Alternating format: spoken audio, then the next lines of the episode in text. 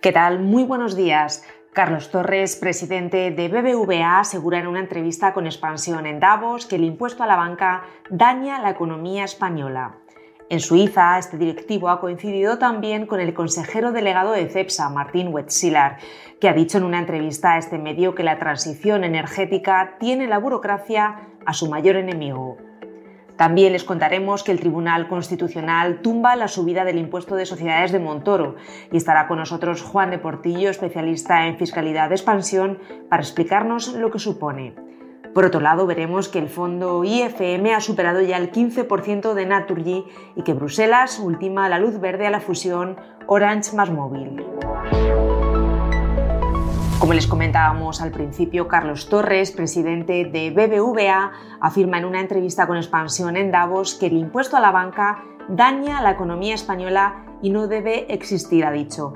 El directivo ha explicado que afecta negativamente al volumen de créditos y reduce el crecimiento del Producto Interior Bruto.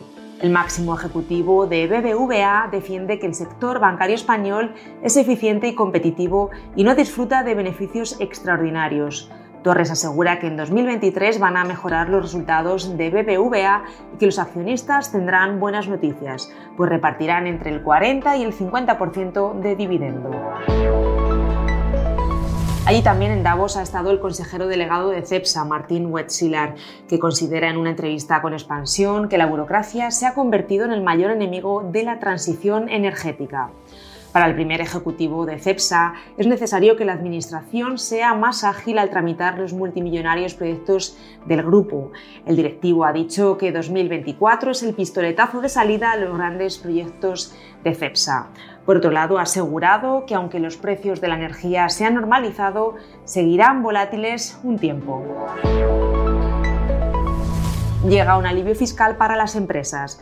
La justicia ha aflojado la última vuelta de tuerca que el exministro de Hacienda, Cristóbal Montoro, dio al impuesto de sociedades para impulsar la recaudación tributaria a costa de las compañías.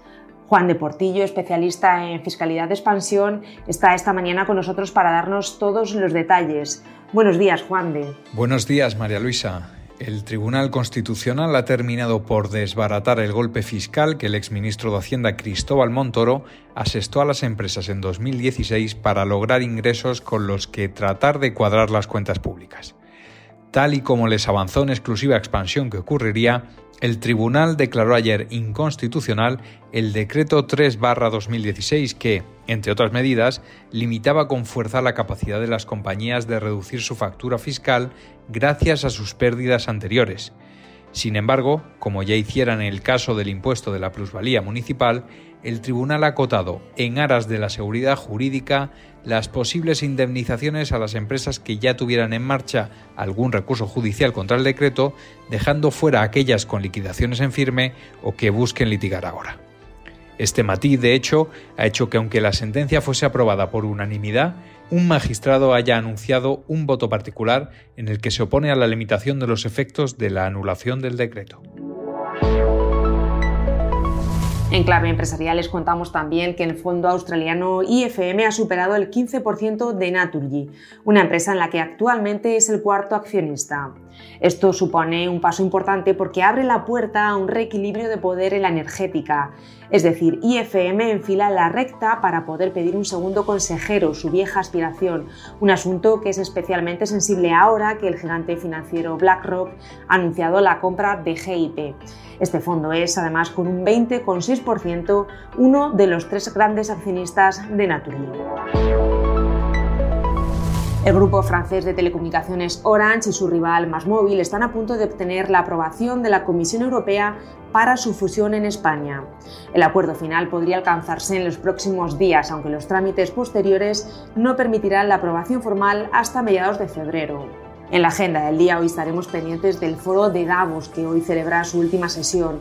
Al otro lado del Atlántico se publica el dato de confianza empresarial de la Universidad de Michigan. Será a las 4 de la tarde. Y en la bolsa española, el IBEX 35 rompió ayer la racha bajista, pero no pudo con los 9.900 puntos. Se quedó a las puertas tras subir un 0,13%. El diario británico Financial Times indica que el Congreso de Estados Unidos ha aprobado una nueva prórroga presupuestaria para evitar el cierre administrativo del gobierno. Este rotativo también nos cuenta que JP Morgan, el mayor banco estadounidense, elevó un 4% el salario de Jamie Dimon, su consejero delegado, y cobró 36 millones de dólares el año pasado. Estos son algunos de los asuntos que van a marcar la actualidad económica, empresarial y financiera de este viernes 19 de enero.